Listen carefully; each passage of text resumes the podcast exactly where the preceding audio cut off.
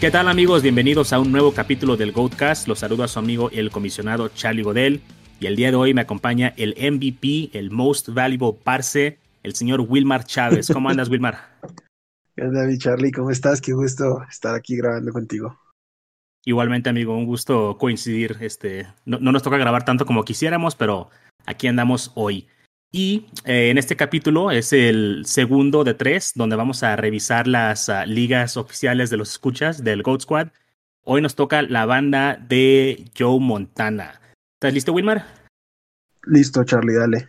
Vámonos, pues arrancamos. Vamos a ir igual, misma dinámica que la vez pasada. Vamos a ver todo un equipo y vamos a ir pasándonos de uno en uno por todo el draft. Entonces, el equipo que tuvo el pick uno del draft, Javier Villa, arrancó con Patrick Mahomes, DK Metcalf, CeeDee Lamb, T. Higgins, Karim Hunt, Tannehill, Sutton y Henry Ruggs. Son las primeras ocho rondas. Ahí remató con Davis y Fitzpatrick. al igual que mencionaba ayer, este tipo de equipos que empiezan sin running backs fijos no me gustan mucho, eh, pero el caso de Hunt demostró que puede ser un running back 2 alto, ya se ha demostrado, y Mike Davis puede que todavía tenga algo para este año, pero a futuro creo que nada más viendo las primeras 10 rondas, sí va a tener que trabajar en running backs. Y por ahí tuvo a Cole Beasley en la 15, me parece un buen valor para un año o dos, en, sobre todo en PPR, que es nuestro formato. Y pues creo que es un equipo que va a estar de media tabla. Creo que sí le faltan sus corredores para estar fuerte.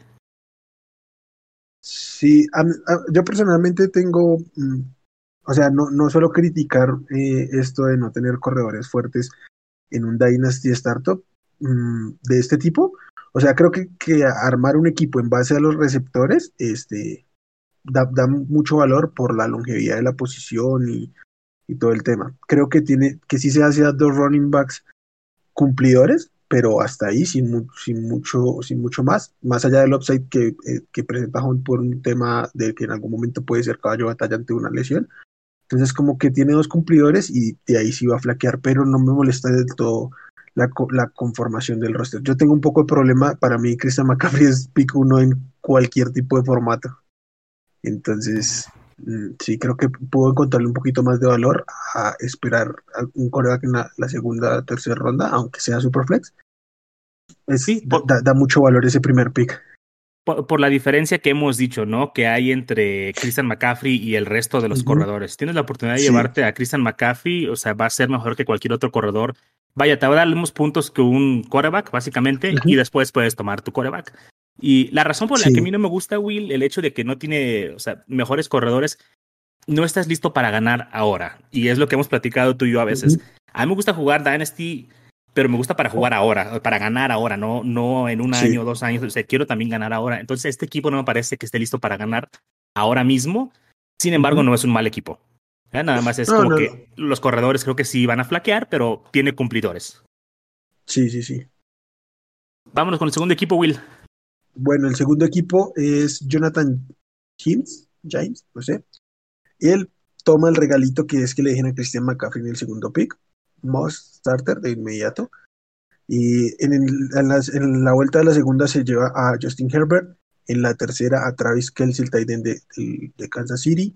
Terry McLaurin en cuarta, Miles Gaskin en quinta, Jerry Judy en sexta ronda, Jared Goff, su segundo eh, coreback en, séptima ronda, Drake en, octava y cierra ahí los 10 picks con, con Mike Gesicki y, Philip Lindsay. Creo que empezando con lo de McCaffrey, pues va muy bien. Eh, Herbert en segunda, no sé qué tal te suene, viene saliendo como el cuarto, ¿cuál receiver? Eh, ¿Quarterback? El quarterback, sí. Sí, yo hay un par de nombres que yo aún pondría por encima, pero pues no lo puedo criticar. A mí lo de Kelsey en tercera ronda, a pesar de la edad, creo que sí es un pick que te pone a competir. Mm. McLaurin como tu primer wide receiver, súper bien.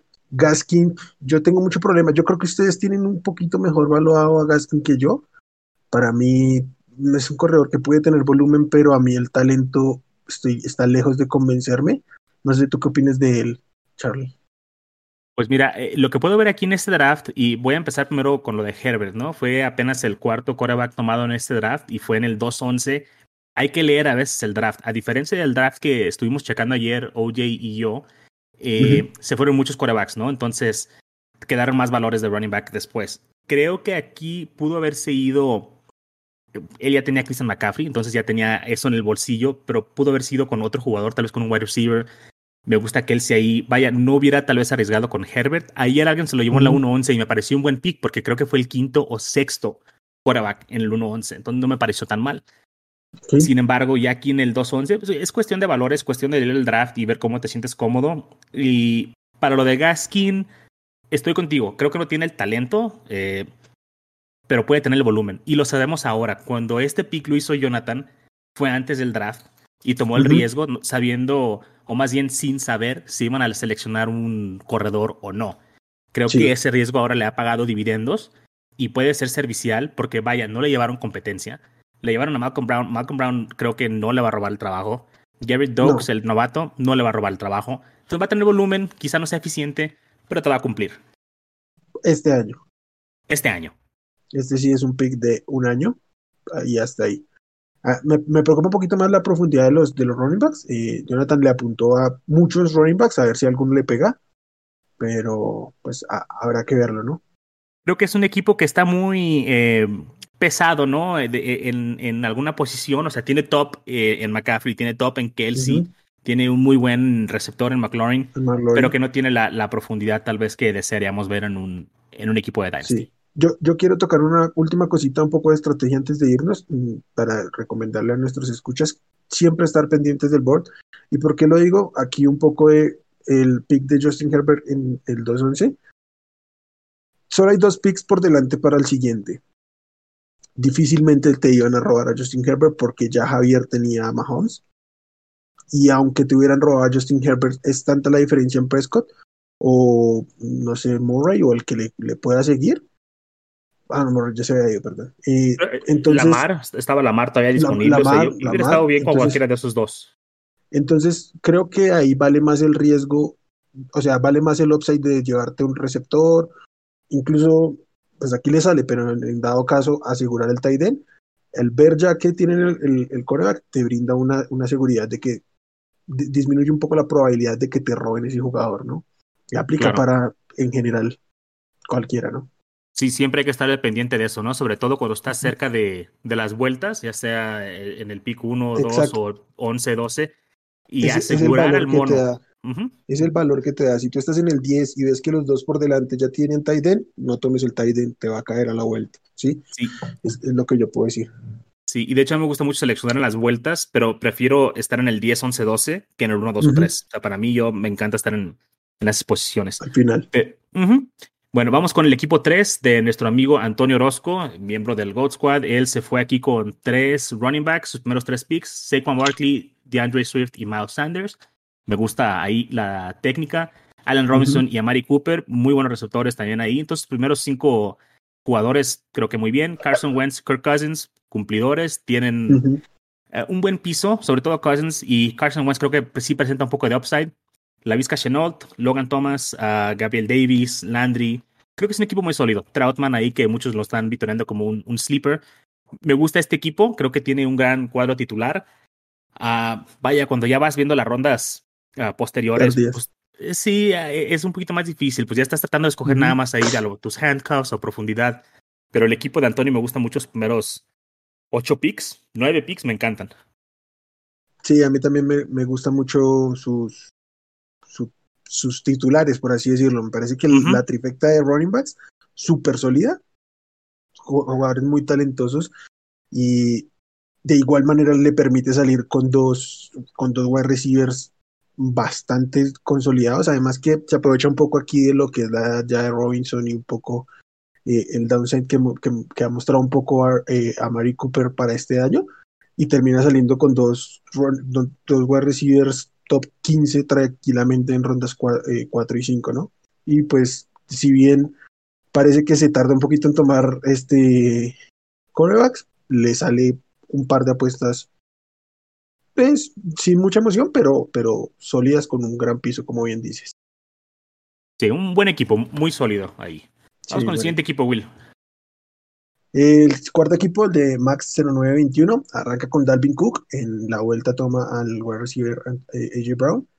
Joe Mixon en tercera ronda, Keenan Allen en cuarta, Mike Evans en quinta ronda. Mm, en sexta y séptima ronda Matthew Stafford y Tom Brady. En octava ronda Lenny Fournette. Eh, Timo Samuel en novena y el Titan Dallas Gedder en, décima. Me, gusta la pareja, la pareja de, de, running backs, me gusta, y el trío de receptores también. Creo que hay un poquito. Eh, Mike Evans este año, tal vez el upside no está, pero el talento es innegable. Y encontrártelo en quinta ronda te da mucho valor. Un par de, un par de corebacks veteranos, pero que tranquilamente pueden ser ambos top 12 esta temporada. Y ya tal vez la próxima temporada preocuparte por, por reemplazarlos. Entonces creo que el, cuadro titular pinta bastante, bastante sólido. Y en, la, y, en, y en la profundidad me gusta el upside que tienen con varios jugadores tipo Darrell Mooney, Antonio Brown, creo que es un gran valor para, para utilizar este año, aunque puede durarte solo dos, dos años, eh, este, el talento y, el volumen ahí puede estar y John Brown, que creo que puede ser el, líder en targets entre los receptores de los de las Vegas Raiders. Entonces, me gusta, me gusta bastante este draft, Sí, se me hace muy parecido al de Antonio, excepto que Max se fue con tres receptores en vez de tres corredores, pero creo que también un buen cuadro titular. Ah, tiene ahí un stack muy amplio de jugadores de los Bucaneros. Tiene a Brady, tiene a Evans, tiene a, a Lenny y por ahí también vi a ah, O.J. Howard. Howard le apuesta mucho por esa ofensiva que realmente puede ser prolífica. A mí, por ejemplo, en ligas de redraft, Tom Brady me gusta mucho en, rondas intermedias para mi coreback. Creo que puede ser un coreback top 12 en esta ofensiva. Y pues me parece un, buen equipo, un equipo competitivo este de Max, la verdad. Sí, sí, sí. Sí, a mí me, me gusta. Bien, vamos con el que sigue. El número 5, este es de Pontius 11. Empezó con Henry y James Robinson. Aaron Rodgers en tercera ronda, Chris Godwin, DJ Moore, sexta ronda Baker Mayfield, séptima Michael Pittman, Noah Fant, Devin Singletary y Robert Tonian. Son sus primeros 10 picks. Aquí le salió, pues lo traicionaron los Jaguars, ¿no? A, a Pontius. Eh, el momento en el que se hizo el draft, James Robinson era el, titular indiscutible de Jacksonville y sorpresa, ¿no? Se llevan a Etienne. Ahora hay competencia. Yo creo que Etienne va a terminar comiéndose gran parte de, del target share y de, pues en sí del share de, running back, del, del, uso. Y pues vaya, creo que ahí este, va, va, a perder un poco o mucho valor ahí con Robinson. Creo que es un equipo que puede competir media tabla. También creo que le hace falta un poquito de profundidad. A Henry me gusta mucho, pero creo que también ya vimos su pico de, de producción y no es un corredor que vaya, sea conocido por ser un gran receptor, ¿no? Entonces no tiene ese upside. E, este equipo no me gusta tanto, la, verdad, lo siento, Poncius 11, pero no es un mal equipo. Creo que nada más es un equipo que no presenta gran upside, e, en mi opinión. Sí, y juega un poquito en contra de la edad de Henry, de Aaron Rodgers, mm, no sé. Eso me salta un poquito porque ahí ya son tres, los, tres, los tres primeros picks me dejan muchísimas dudas. Creo que mm, jugadores que para este año pueden estar similar y con una proyección mayor, los dejó pasar por Henry. James Robinson sí lo traicionó un poco los Jaguars, pero también era algo que se veía venir. Y, y con lo de Aaron Rodgers, pues también creo que había mejores opciones aún disponibles. Sí, fíjate, vamos a, a, utilizar aquí este caso ¿no? de James Robinson para hablar de algo que hemos mencionado antes, ¿no? El, el, draft capital. Cuando hay un corredor o X jugador, en este caso es un corredor que sí produjo y sí tuvo un eh, desempeño top 12, pero es undrafted, al equipo realmente el que está sabe lo que tiene y sabe que no fue un gran talento, ¿no? Por eso fue undrafted. Que este, le sacaron la lotería una vez, sí, pero ellos saben que quizás no se las vuelvan a sacar con el mismo jugador. No por nada se traen un running back en primera ronda. Entonces, eh, hay que tener precaución con eso. James Robinson siempre fue un candidato para vender alto. Y pues vaya, creo que, como dices tú, se veía venir, pero al mismo tiempo, pues no, no culpo a nadie que se haya querido ir con ese pensamiento, ¿no? Hay que estar nada más, más atentos al, al capital del draft. Si la NFL piensa que no es un jugador lo suficientemente, lo suficientemente bueno para irse en las primeras siete rondas del draft, quizá no es un jugador lo suficientemente bueno para estar en tu equipo. Exacto. O sea, no solo es porque, ah, porque es de primera ronda lo voy a poner, no.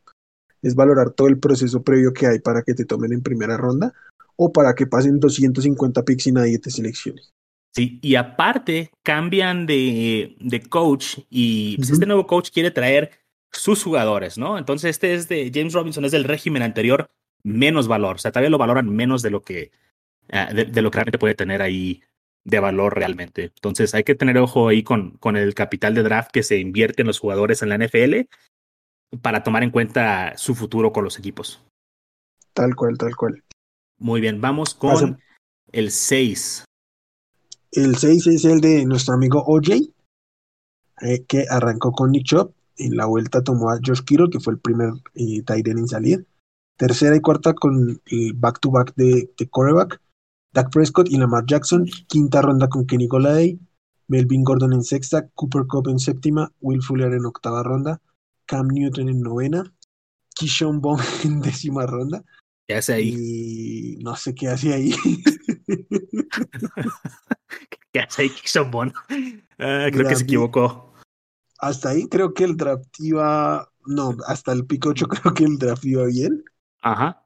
De, a mí me gusta muchísimo, muchísimo por mucho. Es la mejor pareja de corebacks, Dak Prescott y Lamar sí. Jackson. Tú, sí. tú sabes, y si nos han escuchado, saben cuál es mi opinión sobre el valor de los corebacks en Liga Superflex, especialmente en Dynasty, donde te vas a asegurar por los próximos 5, 6, 7, 10 años dos corebacks de la élite del fantasy. Y entonces, el piso y el upside que te dan estos dos por las piernas, por el esquema ofensivo, por la durabilidad, eh, es, es absoluto, ¿sí? A mí Nick Chubb me gusta mucho. Josh Kittle creo que es el mejor tight end para Dynasty, aunque no sea el, el mejor para esta temporada. Uh -huh. Yo creo que aquí a, a, a OJ sí lo traiciona un poco Denver, porque en sexta ronda Melvin Gordon me parece un buen valor. Si no estuviera Javonte Williams, como uh -huh. no estaba Javonte Williams en ese momento, y, y, poco se veía que pudiera, o sea, en, en planes de nadie estaba que Javonte Williams llegara a los, a los, a los Broncos, ¿no? Entonces a él sí lo, lo traicionan un poco los Broncos y además porque de ahí en más este, los corredores que tienen, pues no me dicen nada, ¿no? Kishon Boggy y Salvo Nagme. Entonces sí veo un poquito flojo el equipo de OJ por esto y, y porque, bueno, en, en, receptores sí creo que hay, hay por ahí valor. En Marquis Brown yo todavía no estoy dispuesto a dejarlo ir del todo, porque aún hay una uh -huh. oportunidad. Michael Gallup Michael, también. Michael Gallup Michael Gallup para esta, para esta eh, temporada puede ser muy cumplidor y en cualquier momento de la próxima temporada puede ser el wide receiver 2 de una ofensiva uh -huh. sin problema porque es un jugador muy talentoso. Sí, y luego el más deep de los deep sleepers, Breshad Perryman en la ronda 18. O sea, tiene eh, varios eh, receptores que pueden cumplir, pero sí, también lo veo un poco flaco ahí en, en los running backs. Ya, ya, veremos en el draft de novatos a ver si se pudo desquitar ahí y mejorar su equipo. Sí, tal cual. Démosle al siguiente, mi Charlie. Vamos con el siguiente, el número 7. Este es del Arqui de Héctor. Ah, se me escapó su, su apellido, pero voy a leer aquí su usuario. HV Arc LW. Eso es todo un código ahí, un enigma. Él se fue con Alvin Kamara en primera ronda, Josh Allen, Stephon Diggs, buen stack ahí, me gusta. Russell Wilson, Brandon Ayuk, Ronald Jones en sexta.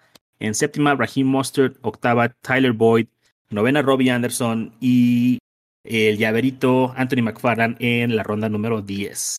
Uh, pues me gusta mucho el stack, como mencioné, de Josh Allen con Stephon Diggs. Me gustan sus receptores en, en general. Ayuk y Boyd creo que a Boyd lo estamos olvidando porque se llevaron a Chase, porque ya tiene a T. Higgins, pero creo que puede todavía ser servicial. Y uh -huh. vaya, tiene dos uh, quarterbacks muy cumplidores también. Josh Allen y Russell Wilson también son garantía de puntos en fantasy. Uh, al igual que Oye, creo que ahí le falta un poquito en los running backs, ¿no? Alvin Kamara y quién más. O sea, Ronald Jones, no sabemos qué va a pasar ahí. Raheem Mostert, lo mismo. y ya, ahí después, Tariq Cohen, Boston Scott no me gusta para nada su composición de running backs, pero creo que los primeros cinco o seis picks, cinco picks que hizo fueron, fueron muy buenos. Lo pueden sí, hacer competitivo para media tabla. En, fa en favor de, de Héctor, de, del Arqui, eh, Raheem Monster en séptima, sin, sin Trey Sermon en ese momento, creo que, que, que daba buen valor, ¿no? Sí, pues, sí, dándolo, sí. mirando lo, que viene, los running backs que vienen detrás, Zach Moss, Larry Fournette, Drake, creo que para ese momento el problema es lo que, lo, el subsecuente. Sí, le, pasó algo parecido que a Oye con Melvin Gordon, ¿no? Ahí se, lo traicionaron los, los 49. Sí, tal cual. Bien, mi rey, pues vámonos con el que sigue. El siguiente equipo, Morrillo, no, Morillo, Johan. Morillo. Morillo, Johan. Arrancó en el pico 8 con, con Kyler Murray. En segunda ronda, Clyde Brasiler. En tercera, George Jacobs. Calvin Ridley en cuarta ronda. Excelente valor Calvin Ridley ahí. Mark Andrews en quinta ronda. Tyler Lockett en sexta. Odell Beckham Jr. en séptima ronda. Chase Claypool en octava. James Conner en novena y Brandon Cooks en séptima, en décima ronda, ¿verdad? Mira que me gusta. No soy súper fan de John George Jacobs, pero entiendo que la gente quiera darle un peso a su, a su talento en, Dynasty, aunque la, situación en, Las Vegas no sea la mejor. Eh, y, el, y, el, y el cuerpo de receptores me parece interesante. Ridley en cuarta me parece un, gran valor. Lo que, si bien es un poco inconsistente, tal vez está un poco alto donde es seleccionado, pues te puede cumplir y aportar como cierto upside en ciertos partidos o el Beckham Jr. que cada vez está como más invisibilizado, pero pues, en una de estas tiene un breakout y vénganos en tu reino, ¿no? Sí, claro, tiene el talento. Esperemos que las lesiones lo, lo, dejen, pero sí creo que es una buena apuesta ahí en séptima. Sí, tiene buen cuerpo de receptores. Brandon Cooks en décima creo que es un buen valor. Creo que todos lo estamos dando por olvidado, pero es el único receptor que tienen, ¿no? Va, va, a tener que... Alguien le va a lanzar el balón 130, 140 veces. Tienen que hacerlo. Sí. Entonces, este, creo que también es un, buen valor ahí. Sí. Y creo que también se quedó flaco con los, los corebacks, ¿no? Kyler Murray y Drew Locke nada más. Uf, terrible. Además, porque en, ese momento Locke era el titular de Denver indiscutible. Sí. Pero después viene Teddy B. Sí, vaya, no es como que sea gran cosa, ¿no? Que Drew Locke hubiera sido el titular indiscutible de Denver, pero este, pues pero, lo era. Pero, o sea, lo podías alinear, ahora no sabes si lo vas a poder alinear. Sí, estoy seguro, conociendo a Joan, que seguramente ya hizo algunos trades y ya este equipo no es lo que estamos viendo, pero este, buenos receptores, ahí flaco en, en los quarterbacks, definitivamente, y eh, no, es un mal equipo. No, no es, no es un mal equipo. Ok, muy bien. Vamos con el que sigue eh, la selección número 9. Carlos 03 tomó a Devonta Adams y Tyreek Hill. Buen stack ahí de wide receivers. Y remató con J.K. Dobbins y Chris Carson, tercera y cuarta ronda. Hawkinson en quinta, seguido por Robert Woods. Sus dos quarterbacks son Derek Carr y Daniel Jones. Damon Harris en novena y Corey Davis en décima. Este equipo me gusta. Creo que estoy viendo aquí los primeros dos rondas. Este es el único que empezó con dos wide receivers y vaya, ¿no? Que, tandem de, wide receivers se llevó. Estos en ligas PPR pues se llevan muchísimos puntos. Y sus dos, sus dos running backs, aunque quizás no sean top tier, creo que son cumplidores. Eh, Dobbins pues tiene ahí el, factor de que corren mucho balón, pero eh, Lamar corre también mucho el balón y no hay muchos checkdowns, pero puede servir. Y Chris Carson me parece un, una especie de sleeper, ¿sabes? Para este año, como que lo estamos dejando también en el olvido. Me gusta ese pick para este año. ¿Tú cómo ves este equipo? ¿Te parece? Yo tengo un poco de reservas con Chris Carson este año, pero creo que para donde, para donde sale ya, pues es sólido. Y a mí, eh, eh, J.K. Dobbins, si bien este año tengo un poquito de reservas por cómo se comporta el, el, esquema ofensivo, pues mostró muchísimo talento. Y en Dynasty el talento es factor número uno, indudablemente. Claro que sí. Entonces, a mí me, me gusta que al, al, al, ir con esa apuesta arriesgada de wide receiver, wide receiver, eh, poder encontrar este tipo de, de running backs. Uno con un piso seguro y otro con también un piso seguro, pero con un upside tremendo. Un upside Claro. Sí, porque un, un poco el, el, problema con el valor de J.K. Dobbins es, es Lamar. y además porque Lamar asume muchos de los acarreos en, en dentro de la, de en la red zone. Y entonces, pero creo que si un poco sigue desarrollándose Lamar como pasador y J.K. Dobbins sigue demostrando su talento, tiene que ir este, siendo un poco más equilibrado ese tema en favor del corredor. Claro, yo voy a defender aquí un poquito mi postura sobre Chris Carson. Eh, fue el running back 19 o 20 tomado en, el draft. O sea, sí, Este, es cuarta ronda, pero cuando te das cuenta que ya se fueron 19 corredores y tu siguiente opción puede ser Kareem Hunt, Miles Gaskin o Chase Edmonds. No, no, no. Creo, que Carson fue la decisión correcta ahí para él. Entonces, no, no, no. Ahí está bien. Lo que, lo que yo te decía es que tengo un poquito mis reservas con, con emoción, el, hype que se pueda generar sobre él este año. Eh, frente a esas reservas. Creo, que va a ser cumplidor. Cumplidor para su, posición, sí, desde luego, de, acuerdo en eso. ¿Qué opinas del, del, del tándem de, de corebacks? Fíjate que me gusta Carr, no, no sé por qué, pero me, me gusta Carr. Estaba viendo sus stats del año pasado en Fantasy y fue cumplidor para una liga de eh, Superflex. Es, es, como Cousins, ¿no? O sea, no es espectacular, no es el jugador que te va a hacer ganar una semana, pero tampoco te hace perder una semana.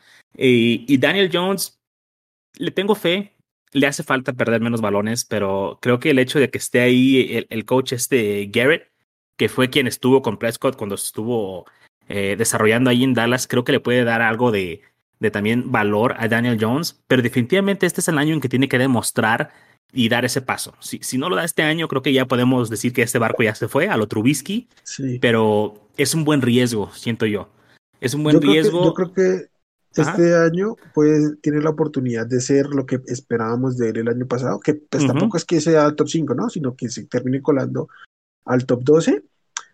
Mm, no, no, me, no me voy a montar en ese barco yo, pero no me sorprendería. Entonces, si llega a pasar, haberlo tomado en la octava después de tantos corebacks que ya se fueron, puede ser un gran valor por cómo ha estado en este momento la ofensiva de, de los sí, Sí, sí. Y, Daniel Jones es, es, atlético, o sea, no parece, pero o sea, se, se, puede mover, se puede correr. Y hay que excusarlo un poquito por el año pasado, porque pues, no tenía armas ofensivas, ¿no? O sea, no, no Barkley, uh, realmente no tiene receptores. Eh, Engram tirando balones por todas partes. Ajá, entonces, este año pues le llevan a Kenny G, regresa a Barkley, se llaman a Tony, o sea para lo que sea, aunque sea para jalar marca. Va a ser un equipo de Nueva York, creo que diferente. Esperemos que le vaya bien. Sí, bueno, pasemos al siguiente. ¿Sí? Vamos, el 987 mm, Pats. 987 Pats. Debo decir que para mí este es el, el, el back to back, el, el, rondas 1 y 2 es la que más me gusta de toda la. De toda la... Dilo como es. Es el robo del draft. Taylor en el 10. Jonathan Taylor en el 10 para mí es un robazo. Eh, yo, yo lo tengo en Dynasty entre el top 4 si quieres y Antonio Gibson me, me, representa un upside gigante, gigante, para, y, y, más eh, como están hablando de él en este momento en, desde Washington, entonces el back to back me parece excelente. David Montgomery, tú sabes que yo no soy muy fan de David Montgomery como, como corredor, pero le da la oportunidad, le da la oportunidad, a los osos. le da la oportunidad de con estos tres este, running backs casi que desentenderse de la posición de aquí en adelante, ¿no? Entonces, ese es su pick de tercera. En cuarta ronda se va con, con Darren Waller. En ronda 5, Deshaun Watson. Yo imagino y debo suponer que le pasó como a mí, que seleccionamos a Deshaun Watson cuando estos problemas legales eh, ya habían empezado, pero eran mucho menos visibles y mucho menos complejos de lo que está pasando eh, en este momento. Y ya, que hace ya como un mes, ¿no? Teníamos fe, teníamos fe en que todo se iba a caer. Momento, claro, pero en ese momento, y, a mí también me pasó, tomar a, a Sean Watson a esta altura, que es como el quarterback 8 tal vez, en quinta ronda, parecía mucho valor, uno de estos picks que te puede ganar una liga y en este momento ya es un pick que te puede perder una liga. Entonces, no, no me atrevo a criticarlo por el momento en el que hicimos este draft. Tua en sexta me gusta, creo que soy creyente en, en Tua. Julio en séptima y DJ Shark en octava me parece un gran valor para los wide receivers. Y aunque de ahí en adelante los wide receivers se quedan súper, súper. Sí, se queda ahí un poquito cortico. Oye, debo decir, se, se cubrió ¿eh? en décima ronda con Darnold, que dijo, por si no juega Watson, pues mínimo ahí me llevo a Darnold. Y aún así, lo cambiaron de equipo y le sigue saliendo la jugada. Sí. sí, creo que ah. se cubrió bien ahí creo que hubiera estado bien si hubiera un poquito más, más al fondo. Eh, digamos, en vez de haberse llevado a Jacob, Eason, hubiera tomado a Tayrod para asegurar ese, ese esa posición, ¿no? Tener el coreback de, de, Houston. Si vas a tener un, un, un suplente como Eason, pues llévate al suplente del que te está este, tambaleando. Sí, sabiendo el riesgo, ¿no? Que hay con Deshaun Watson, sí se lo debe de haber llevado. Quizá lo iba a hacer en la 16, pero pues, se lo ganaron. Se lo ganaron, sí. Vamos pues, mi rey. ¿Seguimos? ¿El 11 o qué onda? Vamos a ver. este es el equipo. Me gusta este equipo. El equipo valió barriga. y el valió, valió barriga se fue con Aaron Jones en primera ronda y Cam Akers. Me encanta Cam Akers. Uh, Joe Burrow en tercera, Justin Jefferson en cuarta. Chase Edmonds, un poquito más alto de lo que me hubiera gustado verlo, pero también ya sabemos que era el, running back, creo que 23 en este momento. Juju Smith Schuster, Zach Moss, James Winston. Puede tener gran upside, James Winston. Curtis Samuel en el 9.11 y Mike Williams en el 10.2. Teddy Bridgewater, aquí también se fue en el 11, un buen valor para un quarterback que era titular en ese momento, de, un equipo. Y pues vaya, de ahí para abajo me gusta Blake Jarwin en la ronda 14. Creo que es un buen sleeper ahí. Y creo que hasta ahí. Todos los demás pues son profundidad, son, son rellenos. Es, un buen equipo, cumplidor. Me gustan sus corredores. Creo que está hecho para competir en este momento con estos corredores. Aunque Jones no sabemos qué va a pasar después de un par de años. Pero Akers me encanta, man. Me encanta Akers. No, no, no sé, ahorita es como que mi, mi corredor favorito para adquirir en, en Dynasty. Y sí. pues no sé, este me gusta el equipo. No estoy así como que enamorado de él, pero creo que tiene mucho potencial. ¿no? Con Justin Jefferson, con Juju, que de repente puede tener otra temporada eh, como la que tuvo hace un par de años. Todos le han perdido la fe. Yo no la he perdido 100%, pero creo que todavía puede cumplir. Y Winston, Curtis Samuel me gusta en novena ronda. Es un, equipo sólido. Me, me, gusta para playoffs.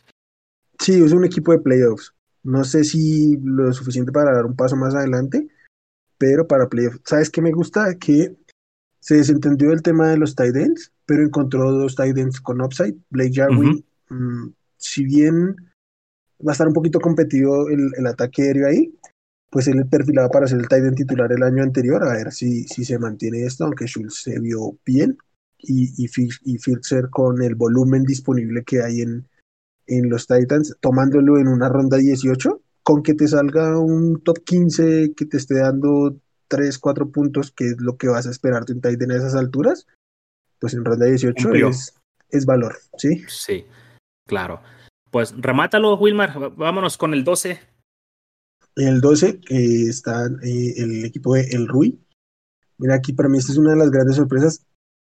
Austin Eckler en 12, pero sí que le dio en el 2.1 me parece una absoluta joya si bien ya está mayorcito y obviamente eso descuenta un poco su valor, creo que la gente se va mucho con la pinta de lo que pasó el año anterior. Y vamos, este, Elliot jugó mal, mm, no lo vamos a negar, pero su producción con, con Dak Prescott frente a lo que fue sin Dak Prescott fue una absoluta diferencia, pero del cielo a la tierra. Aunque con Dak estaba, no estaba jugando bien, no estaba jugando como la élite que es, estaba soltando balones, estaba teniendo drops y no era muy preciso en, su corrido de rutas. De todas maneras, fue súper productivo y pues Dak regresa. Y la ofensiva de, de, Dallas va a producir muchos puntos porque su defensiva no es mucho mejor de lo que era. Entonces a mí me gusta muchísimo un balón de segunda ronda genial.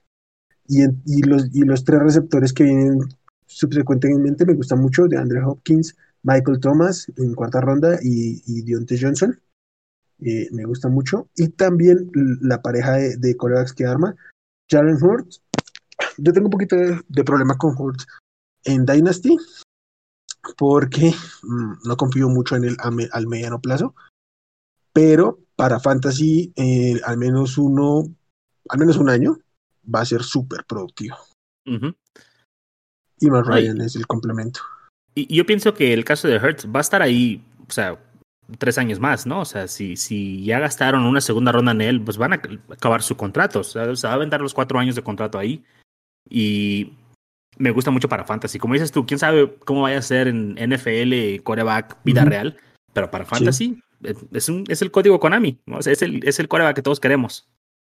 Sí, pero mira que, ¿sabes por qué lo digo? Porque los reportes eh, eh, previos al draft es que y Filadelfia intentó subir al 3 con Miami y no lo, no lo pudo obtener, entonces por eso decidió bajarse también con Miami cuando Miami estaba en el 12. Entonces, sin verlo, ya le estás buscando reemplazo, porque si vas a subir al 3 es por un reemplazo, no es para competencia.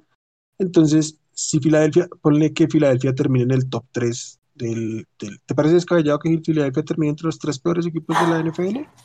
Sí, un poco. Porque a mí no, no creo que sea de ah. los tres peores. Porque a mí no. o sea, es que fuera de Houston y Detroit, que son un, desastre, creo que Filadelfia entra a competir. Entonces, porque pues yo no confío en Hurts, o sea, no, no tengo miedo en decirlo, no, no me gusta como coreback, como pasador, y, no tengo muchas esperanzas en, su desarrollo. Entonces, si están en el top 3, yo creo que van a jalar el gatillo por un coreback, si es que hay alguien este, lo suficientemente capaz. Además, porque si terminan en el top 3, en parte va a ser responsabilidad de quien maneja eh, el equipo.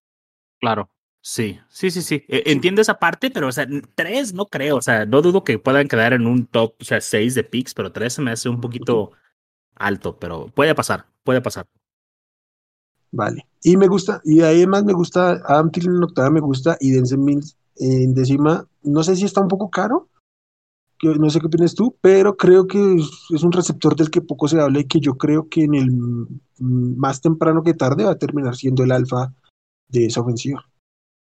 Sí, se me hace un poquito caro, la verdad. Creo que me hubiera ido por algún otro veterano ya consolidado, para, porque el equipo está competitivo. El competitivo de Ruiz está muy competitivo, entonces ya hubiera ido con todas las canicas, ¿no? Para tratar de ganar ahora. Eh, entiendo que él a lo mejor ya se sintió seguro con Hopkins, Thomas, Johnson y Tillen y ya a lo mejor veía que necesitaba alguien a futuro. Y entonces en ese caso sí justificó a lo mejor el, pick de Mims, pero creo que sí me hubiera gustado más un jugador, este, bueno, quizá porque es de los osos, pero es a Mooney. Me gusta mucho Mooney y creo que va a producir más a, a corto plazo. Quizás a largo se pueda convertir Mims en un alfa, pero creo que Mooney tiene ya un rol establecido dentro de la ofensiva de Chicago. Y también me gusta Gallup. Creo que me hubiera gustado Gallup ahí que se fue en la ronda 12. Me hubiera gustado en esa posición también ahí para él. ¿Sabes? A mí que me hubiera gustado ahí en la 10 ahora que veo el board más eh, adelante. Un tight end. Dallas Guerrero o, Irv Smith. Creo que hubiera caído bastante bien ahí en el 10. Mm, sí, sí, sí. Sí. Incluso Tonya, ¿no? También Tonya le hubiera caído bien ahí que se fue en la ronda.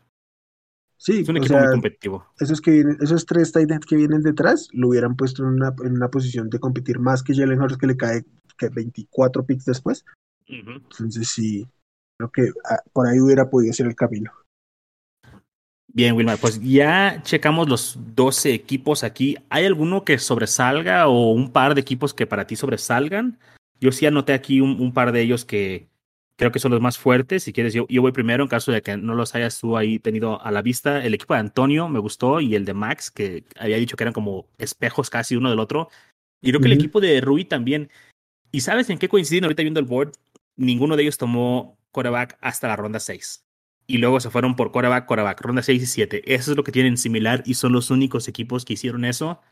Quizá eso es lo que me está gustando de la composición. Aseguraron sus running backs, sus wide receivers y luego se fueron por sus quarterbacks cuando todavía había valor. eso me gustó de esos tres equipos. Ok, mm, sí, a mí también me gustan esos. y voy a nombrar también el, equipo de Héctor, el equipo del Arqui, me gusta. Dando el beneficio de la duda que ya te había dicho frente a lo de Raheem Monster por, por lo que pasó después. Pero eh, el tema de Alvin Kamara, Josh Allen y Stephon Diggs, creo que tranquilamente pueden terminar los tres como el mejor de su posición. No, no, están rankeados así, pero tienen ese potencial. y, sale también con Russell Wilson. O sea, me gusta la pareja de corebacks que se arma.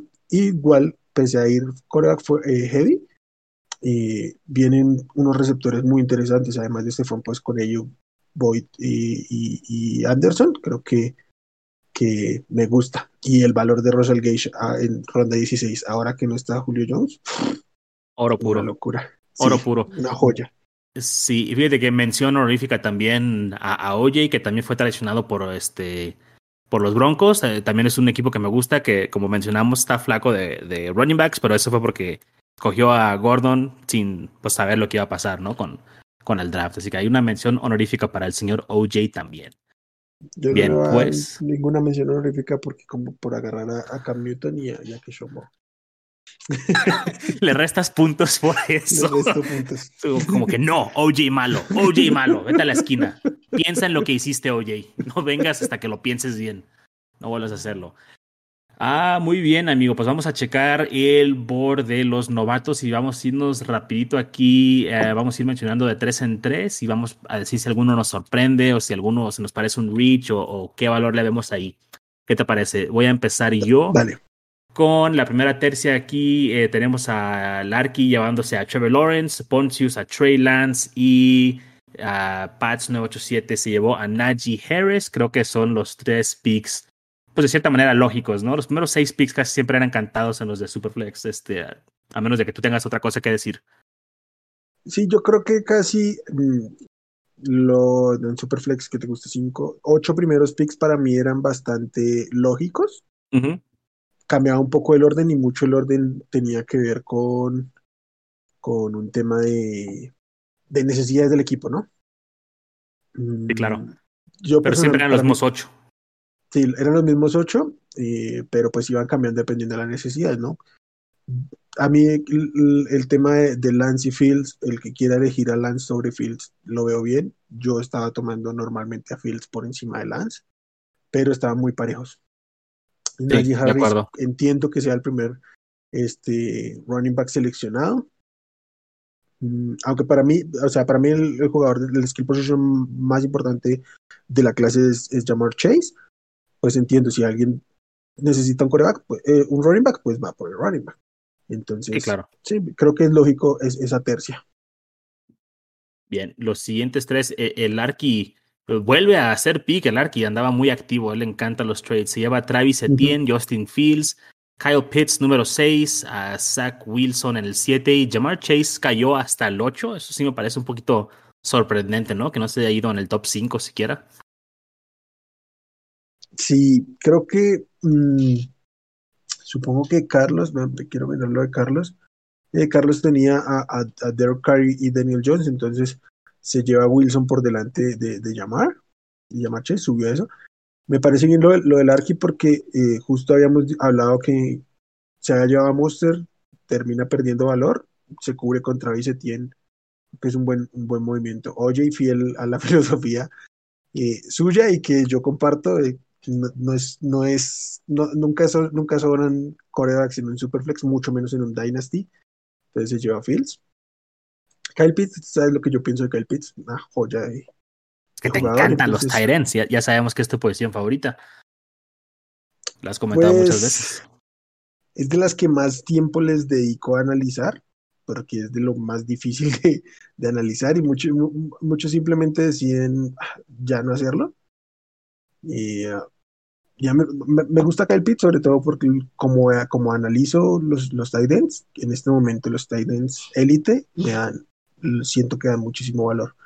Y yo estoy seguro que Kyle Pitts va a romper la liga. imagínate ahora con la salida de Julio Jones. Sí, claro, sube el volumen ahí y el, el, volumen que se espera que tenga en cuestión de targets se va a subir aún más. Sí, y luego Wilson y Chase. Te, digo, me sigo sorprendiendo Chase en el 8. Obviamente cada quien tiene sus necesidades, pero pues la verdad, un regalito ahí en el, en el 8, el, llamar Chase. Te, te, cae, o sea, es que si te cae fuera del 5 ya lo empiezas a considerar un regalo. Sí, fíjate que yo en una liga tenía el pick 7 ¿Sí? Y me, me, bajé porque literalmente, no, más bien compré un running back. Le compré un running back con una primera ronda y tenía también la 2-1. Y terminé comprando un running back porque ya no, ya no vi nada. O sea, como que no me voy a llevar a Carter en el 7. O sea, no, no, no vi valor. No me iba a llevar a Devonta Smith. Entonces, este. Todo sería ido. Sí, compré un running back mejor porque todo se había ido. Entonces, aquí me sorprende que haya llegado al 8. Me hubiera gustado draftear con, con estos muchachos en esta, en esa liga y haber tenido la oportunidad de draftear a Chase. Y 9, eh, Javonte Williams, el 10, Devonta Smith, el 11, Waddle y para terminar la primera ronda, Rondale Moore para Antonio Orozco, no me sorprende para nada. Por variar, absolutamente ninguna sorpresa Rondale Moore en el equipo de Antonio Orozco. No, no, no, de hecho el equipo de Antonio Orozco siempre se va a llamar en los equipos de los Rondale Moore o algo así. Sí, yo llegué a decirle, o sea, si él llega a estar en el 10, está en Devonte, Waddle y Moore, estoy seguro que se lleva a Rondale Moore como el segundo eh, ah, sí. puede recibir. Estoy seguro que lo hace. Y, cuando no consigue llevarse a Rondell Moore de puro coraje, se lleva a Elijah Moore. Pero, o sea, dice, me tengo que llevar un Moore. pasa. Creo que, que, esos tres picks son, bueno, no, para mí no. no son, no son los naturales, pero los entiendo. Y, o sea, Antonio, Antonio, tiene su, su, fascinación con Rondal, pero para mí Bateman tiene muchísimo más valor. Pero bueno, lo de Devonta y lo de Warren lo entiendo. Ya, creo que ya todos saben que yo no soy súper fan de Devonta, pero pues alguien tiene que seleccionarlo en primera ronda. Claro, fíjate que en lo que viene siendo el trío de Marshall, Bateman y Moore, sí me gusta más Bateman que, que los otros dos, pero me da miedo con Baltimore, me da, me da miedo con Lamar, por, porque no hay el volumen de pase que hay en, en otras ofensivas. Los tres me parecen altamente productivos, y, pero Rondale tiene la desventaja de, de, su físico, ¿no? Eh, Bateman y Marshall son más unos wide receivers tradicionales. Que bueno, este Marshall se fue en el 2-1, ah, Michael Carter en el 2-2, Bateman en el 2-3 y Nico Collins también un monstruo de wide receiver en el 2-4. Es el típico receptor que quieres, ¿no? Para, para alinear por fuera, un, corredor alto y corpulento que pueda este, ir contra el press y que pueda ganar por arriba este, los balones. Entonces, ese es lo único malo que tal vez le vemos a Rondell Moore, pero es un súper atleta. Y puedo entender la fascinación de Antonio con él, ¿no? Y aparte, OJ dice que él jugaba como Rondell Moore. Entonces, ahí, ahí, se entiende todo, ahí se entiende todo. Nah, y no nos vamos a mentir, Antonio. ¿A qué, equipo le va a Antonio? Arizona. Entonces, el único que obviamente, Obviamente, no, no, no es lo único que conoce, pero eso te infla un poquito las expectativas con tus jugadores. Yo sí tengo por encima a Bateman, eh, entiendo la preocupación sobre Baltimore, pero eh, yo creo que es más importante, o sea, creo que hay cosas más importantes que el landing spot en el fantasy, especialmente en el Dynasty. Yo en, en Redraft no voy a buscar a Bateman en absoluto, porque creo que puede ser un año un poco complicado para él. Pero si un equipo pudo darle más de 100 targets a, a Marquise Brown, yo no veo cómo no se los pueda dar a, a, a Rashad Bateman en su momento cuando se consolide como el alfa. Y pues lo que sí tengo claro es que ni Rondell Moore ni Torres Marshall van a ser mm, en el mediano plazo el alfa de su ofensiva, porque tienen por delante a, a, DeAndre Hopkins y a, y a DJ Moore. A, DJ Moore, que sabes que es un consentido de la casa. Entonces, por talento, ambos están en un segundo plano de sus propias ofensivas. En cambio, Bateman es el más talentoso eh, de, de su equipo y es el más talentoso de los tres. Sí, y algo que debo decir también de Bateman, es el mejor wide receiver que ha tenido Lamar Jackson en cualquier punto de su carrera en la NFL. Entonces, le podemos dar el beneficio de la duda. para mí sí es el mejor receptor. No me gusta el, landing spot, pero como tú lo has dicho antes, me has corregido muchas veces, no importa dónde caiga, lo que importa es el talento. Entonces, un buen pick ahí en el 2-3. Ah, Tal cual. Vamos a continuar. 2-5, uh, Tony, 2-6, Fryermuth, 2-7, Mac Jones y en el 2-8, Kenny Gainwell. ¿Qué te parecen los cuatro? ¿Todo en orden? Y, todo, sí, todo en orden. Ah, yo sigue cayendo de la Yamur. A mí a la Yamur me gusta más que, que, de ellos Tony. A mí también. Eh, también creo que hay un poco de Rich con Freyermuth, además porque es un tight end que se tiene que sentar esta temporada. No, no creo que sea utilizable esta temporada. Mac Jones a, mediados de segunda creo que está bien para un Superflex. Incluso cierto descuento, lo he llegado a, ver irse en, primera ronda por necesidad, entonces creo que ahí hay valor. Y Gainwell, Gainwell no me gusta. Prefiero hacer que se va un, pick después. Eh, fíjate que yo cambiaría eh, 9, 10, 11 y 12 por el 5, 6, 7 y 8. O sea, hubieras que, eh, elegido primero a Sermon, a Moore, a Mary Rogers y a Saint Brown antes de escoger a cualquiera de los a otros cuatro que se fueron. Bueno, excepto Mac Jones, porque es excepto Mac Jones, o sea, sí. se pudo haber esperado, Gainwell se pudo haber esperado, Sermon se pudo haber esperado, pero están drafteando a estas personas en base a la necesidad de su equipo. O sea, tú y yo ahorita estamos viendo el board y analizándolo en un vacío nada más en cuestión como de ADP, ¿no? Y estamos pensando en la cabeza, oh, este fue un reach, oh, este fue un valor. Pero realmente no conocemos a fondo sus equipos. Y ya habían hecho trades para cuando llegaron a este punto. Entonces estaba aún más eh, hecho el equipo, ¿no? Ya habían formado ese equipo, ya le han metido mano. Eh, y por ejemplo, yo, yo me quejo de, de, de Tony porque personalmente mm, lo evalué bastante con, poco, o sea, le di poco valor como prospecto, pero pues, no me puedo quejar de la que la gente le guste porque yo te lo he dicho a ti, o sea, a mí no me gustaba como prospecto, pero es súper divertido. o sea, ah, es una locura verlo. Y si él logra transmitir eso a la NFL, jugar fantasy viéndolo a él va a ser súper entretenido. Entonces, no, no, no, no, no, lo puedo. Todo el mundo siempre busca al, al, siguiente Tyreek Hill, ¿no? O sea, este es el siguiente Tyreek Hill.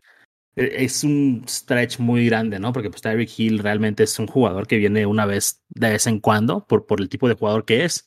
Uh, dudo que Tony pueda llegar a hacer eso, pero de que da, o sea, divierte mucho verlo jugar, sí, sí divierte mucho verlo jugar.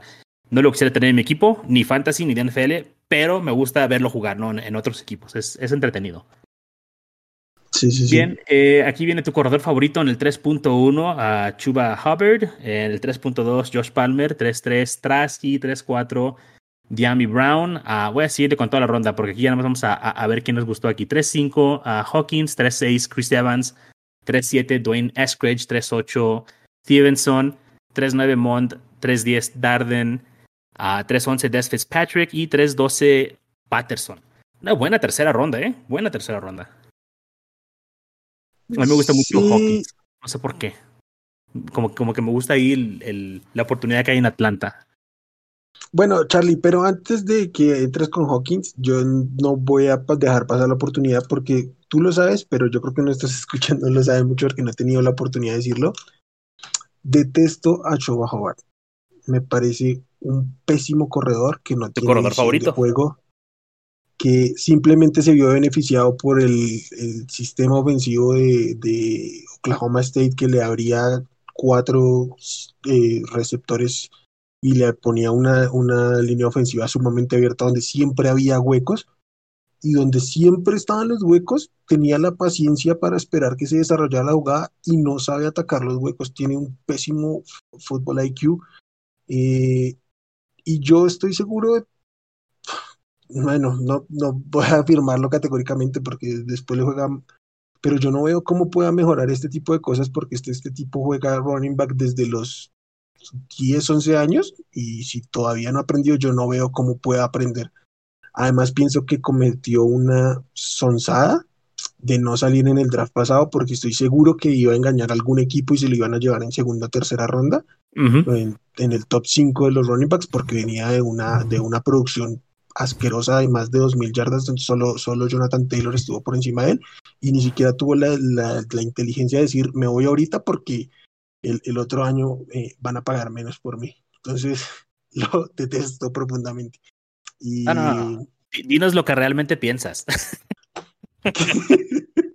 siendo muy amable con él. Este, no, yo, estoy de acuerdo. Este, qué bueno que no salió el año pasado porque nos hubiera engañado a, más de uno después de esas dos mil yardas. Y no me gusta para nada, no me gusta que está en Carolina. O sea, ¿qué, va a hacer? No le va a tumbar la chama a McCaffrey, tampoco creo que le vaya a aprender algo. Entonces, se me hace como que un pica ahí gastado. Podemos estar equivocados, pero este, creo que, que sí, e, e, es, es, un mal corredor, ¿no? Creo que es un mal corredor, la verdad. Y, y bien, yo me quería brincar a, hablar de, dos de mis pollitos, a dos de mis jugadores favoritos en este draft, Javier Hawkins y Chris Evans, que si bien no son ah, altamente reclutados o no vienen de escuelas eh, muy grandes, bueno, Evans sí, pero tú sabes, el factor Harbaugh. Pero me encantan, me, me encanta la oportunidad que tienen los equipos en los que cayeron y porque realmente hay un paso para que estos puedan ser jugadores complementarios. No, no te voy a decir Hawkins le va a quitar la chamba a Davis, ni Evans le va a quitar la chamba a Mixon, pero que pueden tener un rol dentro de esas ofensivas y que van a ser ofensivas que la de Cincinnati pues va a ser una ofensiva, me imagino, pues prolífica, ¿no? O sea, pasadora, o sea, una máquina. Y Atlanta pues, son malos. O sea, van a tener que estar jugando de atrás, van a tener que estar metiendo al, al, al receptor que puede atrapar el balón. Y creo que Hawkins puede tener un rol ahí. Y estos dos me gustan mucho. No sé si, bueno, yo los he ido inflando en los trazos en los que yo estoy. Entonces, este lugar es donde los tienes que tomar, porque si no los voy a tomar yo. Y me gustan esos dos picks. Me gustan esos dos corredores. Y bueno, a mí me desilusionó un poquito el tema de Hawkins. Mm, me parece un excelente destino, pero me asusta terriblemente que no lo hayan seleccionado. Y lo que decíamos, el, capital. O sea, en este momento, e, este, este es el ejemplo claro para mí. Hawkins para mí era un, running back y que yo podía considerar un sleeper en el draft, que depende a dónde llegara y lo que se invirtiera por él, este, podría subir o bajar sus bonos, en, en mi concepción. Para mí, pese a que llega a un excelente destino porque va a competir contra un, un running back que no vamos a mentir, es un running back por debajo del promedio, Mike Davis. ¿Tendría él la oportunidad en este momento de hacerse este backfield? Sí. ¿Creo yo que lo vaya a hacer? Mm, creo que no. Sa- ¿Sabes ¿Por lo qué? que yo leí, Porque- Wilmar? Por, por la valoración que... Dime, cuenta. No, y y este, antes de que llegues a la valoración de, de- de él como jugador, yo leí que el stock se desplomó completamente por cuestiones extra cancha con él, por cuestiones de actitud. Entonces, este, no sé si realmente vaya por ahí la- el asunto o, o si el agente es- empezó a manejar este, este ángulo, ¿no? Para, pues, eh, no es que se haya ido por malo, es que tiene otros problemas, pero son corregibles. Pero sí, o sea, e- es terrible que haya sido undrafted, la verdad. O sea, yo hubiera querido que se hubiera ido, aunque sea en una quinta ronda, sexta ronda, pero que hubiera Sí. sido drafteado. Sí, porque si, es, porque si estuviera en una quinta ronda, sexta ronda, por más de que, de que sea una ronda baja, pues uno dice, pues con quién va a competir, ¿sí? Entonces, este, por ese lado va.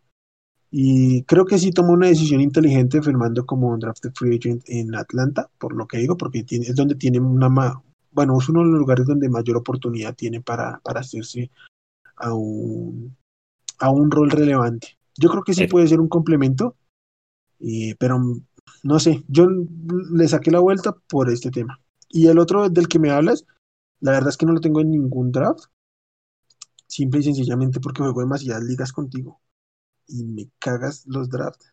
Entonces, Perdón. te lo llevaste en todo lado.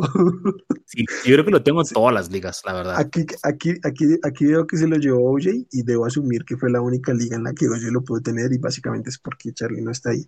Puede A ser. mí Po- me gusta porque creo que es un, un running back un poco underrated. Creo que detrás de John Mixon no hay nada en ese backfield que él no se pueda este, este, Que no pueda sacar, de, sacar de encima. Creo que en, en este caso me, me afecta un poco que sea sexta ronda, o sea, cierto capital de draft le, le metieron.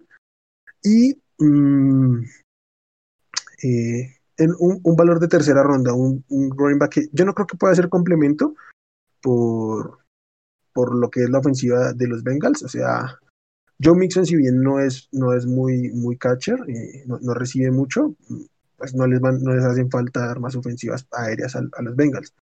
Pero sí creo que tienen una oportunidad de ser un sleeper a explotar eh, si llega a pasar algo con, con Joe Mixon. Entonces, en tercera ronda le veo valor a eso, a ese tipo de, de, de running backs.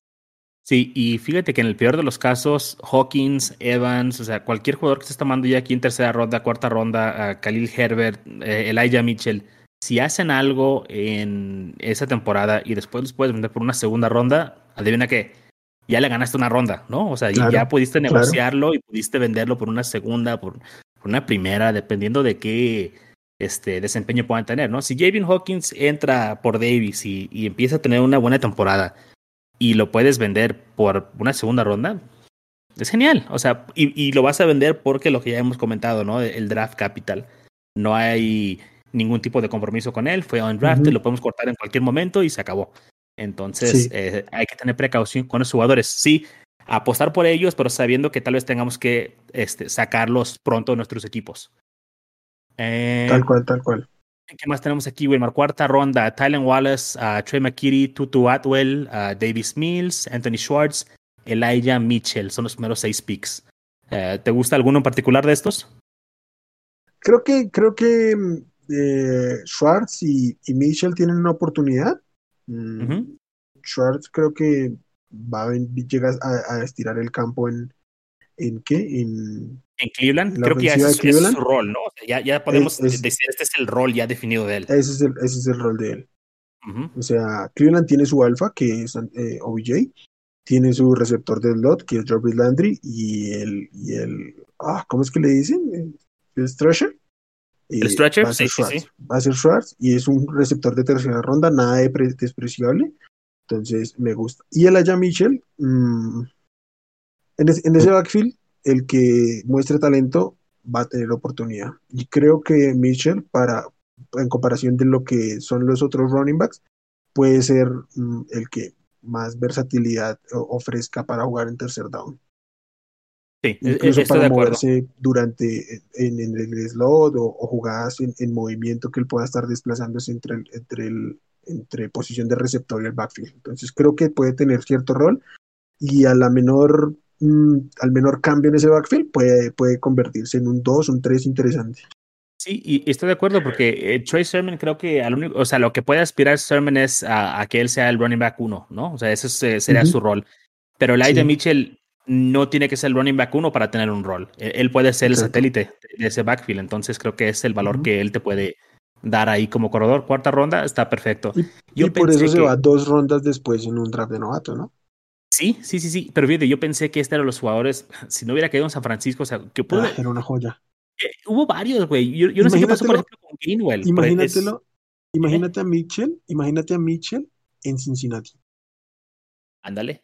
O sea, completa, es complementario completamente al, al back. Ahí, o sea, exacto porque sus, condiciones son, son, muy distintas. O imagínate que mm, en Miami. O en Miami eh, pelearía la titularidad, o sea. en Miami caería de lujo.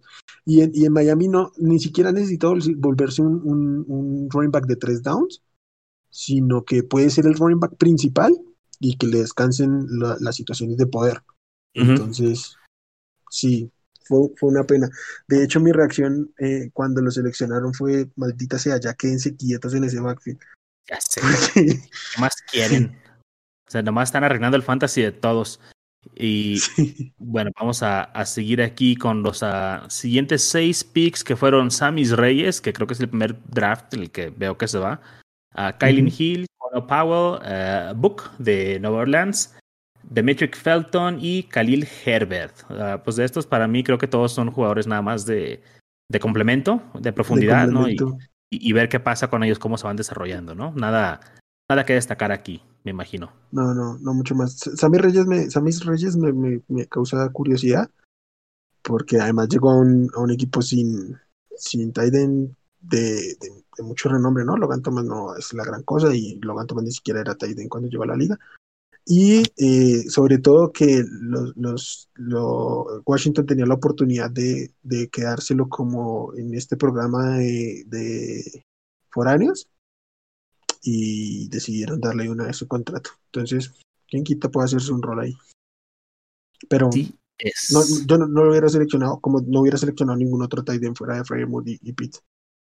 Sí, aunque Sammy Reyes es, es un muy buen atleta, ¿eh? o sea, como atleta, y a veces es lo que buscan, ¿no? Buscan esos tipos atléticos, ex basquetbolistas, lo que tú quieras para, para cumplir estos para roles específicos. Ah, fíjate, eh, curiosamente, del 4-7 al 4-12, realmente digo, son rellenos, pero el 5-1, o sea, en quinta ronda, sí, sí me gusta este pick. Me gusta, mucho me gusta mucho también. este, buen sleeper, o sea, sí, ya sabemos que está este, Jefferson y hasta Tillen ahí establecidos. Y no hay más.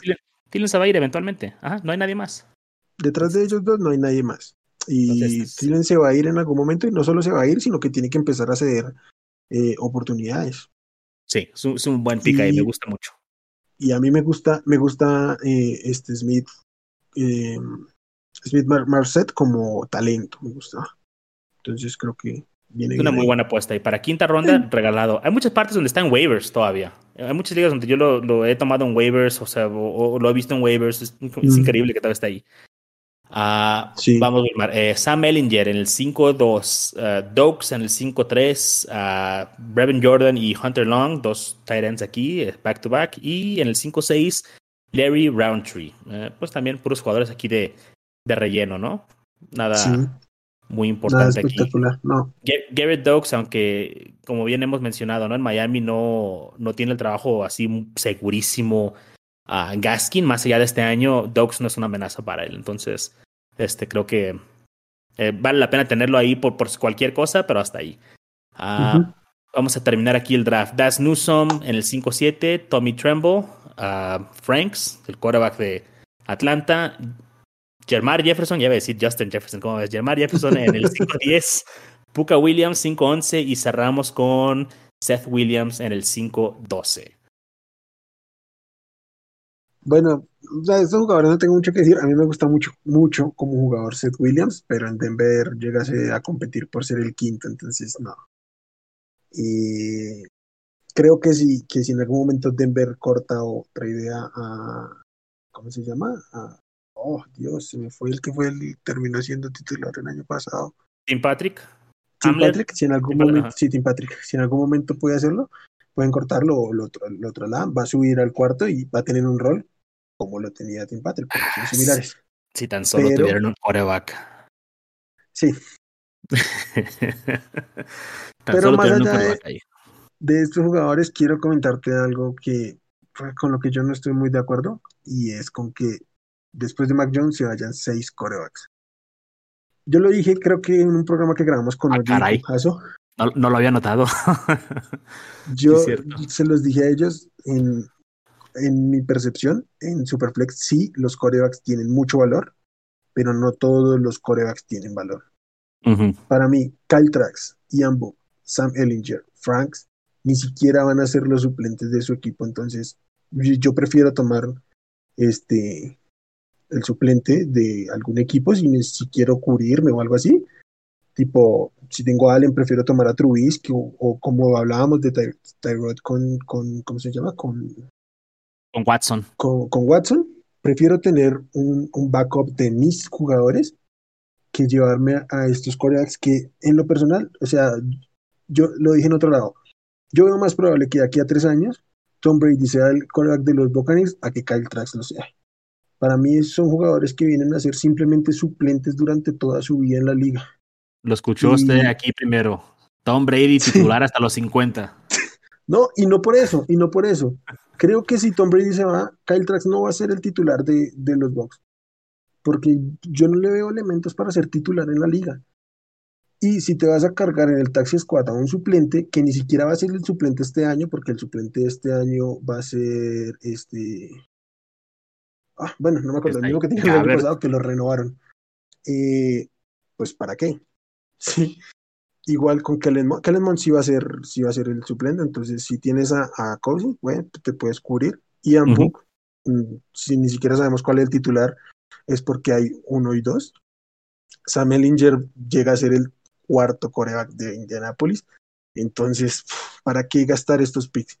Mejor llévate, aquí sí, mejor llévate estos receptores, running backs y tight ends de los que ni siquiera hablamos. Es mejor tener esa apuesta sentada en el taxi squad que un coreback que no va a pisar el terreno en la NFL. Sí, y hay jugadores que, que no fueron seleccionados, eh, por ejemplo, el caso de Mike Strachan, que creo que hubiera caído también bien en un taxi, el receptor de, Indianapolis, eh, en vez de uno de estos jugadores, ¿no? En, vez de un coreback o un tight end que dices, bueno, o sea, no sé cuándo va a jugar o, o, qué está haciendo aquí. E, en una liga que tiene tantos flex, una liga que tiene tres wide receivers, es muy importante tener uh, pues receptores, ¿no? Que, que te puedan producir. Mira, Charlie, o sea, mm, Pats se lleva a Kyle Trask en el 3, 3, estando Diami Brown disponible. Para mí, Diami Brown es de los receptores más poco valorados de esta de este momento, porque este el talento está, llega una ofensiva a tener un rol y el draft capital está. Y para mí es jugador de, de segunda ronda en, en, rookie draft. Y tomar un coreback que no va a jugar antes de él, pues no lo veo. y, tal vez fue el pánico que, porque él es quien seleccionó a Watson en el, draft inicial, tal vez hubo un pánico ahí de rayos, necesito tener un, coreback como de lugar, porque también se llevó a Book, ¿no? se llevó a ah, sí. atrás, se llevó a Book, sí, entonces como de, este, quiere asegurar tener ahí un, un este coreback. Sin embargo, dejó pasar a Mont. Entonces. Si no estoy mal, lo que pasa es que aquí tenemos un problema con el board, pero según yo, David Mills está en ese equipo. Puede ser. Ah, ¿sabes qué? Sí, es cierto. Tienen las flechitas de los trades, pero no tienen nombre. Ah, no tiene nombre porque en, este draft no nos aparece el nombre de ese equipo. Entonces yo asumo que los tres corebacks se los llevó él. Por si las dudas, uno de estos tres va a ser. Pues así es. Creo que, creo que ahí la apuesta más segura es David Mills, de que, que, ya parece que no va a jugar Watson y está a que le, a que le pinchen el pulmón a, Taylor Taylor de ser titular. Es culero, ¿Cómo que ¿Otra vez? Oye, ¿te imaginas la llamada, no? Entre este Davis Mills y Justin Herbert. Oye, güey, ¿cómo se llama el entrenador que le picó el pulmón? Pásame su número. Listo que lo vengan a inyectar otra vez. No, no jodas. Este, no, pues bueno, y con esto terminamos. con, esta nota de Wilmar terminamos el programa. ¿Cómo ves? No? Mi, banda del Montana, no, no, se me, no se me agüiten, todo va a estar bien. nadie va a lastimar a Tyro Taylor, nadie lo va a lastimar. Todo va a estar bien. Bueno, Wilmar, este, uh, pues creo que eso fue todo, amigos. Este, la banda del Montana, unos muy buenos drafts ahí, buenos picks, hubo algunos equipillos que nos gustaron y pues me gustó mucho platicar con contigo hoy, Wilmar, acerca de ese draft. A mí también me encantó platicar. Según entiendo, por lo que Oye y, Antonio, que son los que están en esta liga, nos cuentan, ha sido una liga por ahí bien movidita con el tema de los trades. Es lo más importante en este momento, seguir acomodando nuestros equipos a nuestro gusto para que todo salga de la mejor manera. Así es, pues amigos. Y hay que estar atentos a los OTAs, ¿no? Porque se van a venir muchas cosas, ¿no? Se van a venir noticias, se van a venir lesiones, se van a venir este, a algunos depth charts proyectados. Entonces hay que estar atentos ahí para ver si podemos encontrar algunos valores o hacer algunos cambios por jugadores que nos interesen, ¿no? El, fantasy eh, en Dynasty, pues es todo el año. Siempre hay que recordar eso. Así es. Y eso es lo que más nos gusta de jugar Dynasty. Así es, amigo. Pues muy bien. Nos despedimos, banda. Muchas gracias por escucharnos. Que estén muy bien. Hasta luego. Wilmar, cuídate. Chao, Charlie. Gracias. Chao, banda. Saludo.